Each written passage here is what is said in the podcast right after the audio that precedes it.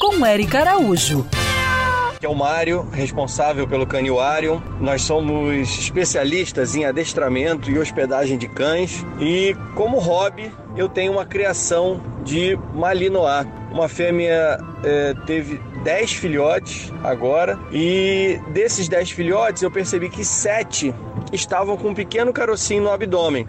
É, então procurei né, ajuda e foi, eles foram diagnosticados com hérnia. E aí queria que você falasse aí um pouco sobre a hérnia, sobre que prejuízos ela pode causar, é, como é que de repente pode ter surgido isso e que tipo de tratamento a gente pode fazer para resolver o problema. Oi, Mário. Olá a todos nossos queridos ouvintes.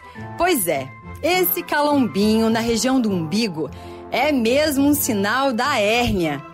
A causa pode ser genética ou, no seu caso, a fêmea, após o nascimento de cada filhote, com a força que fez com a boca para cortar o cordão umbilical, acabou causando uma ruptura na musculatura nessa região.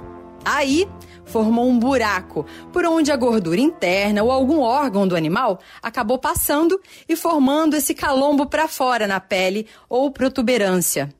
O problema é que em algum momento esse órgão pode ser estrangulado ao atravessar esse orifício. E para resolver, é cirúrgico. Mas, ó, preocupa não, é minimamente invasivo, ou seja, o médico veterinário vai abrir a pele no local, suturar a musculatura, fechar com alguns pontos e depois, vida que segue, feliz e saudável.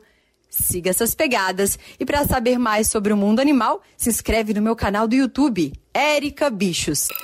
Quer ouvir essa coluna novamente? É só procurar nas plataformas de streaming de áudio. Conheça mais dos podcasts da Band News FM Rio.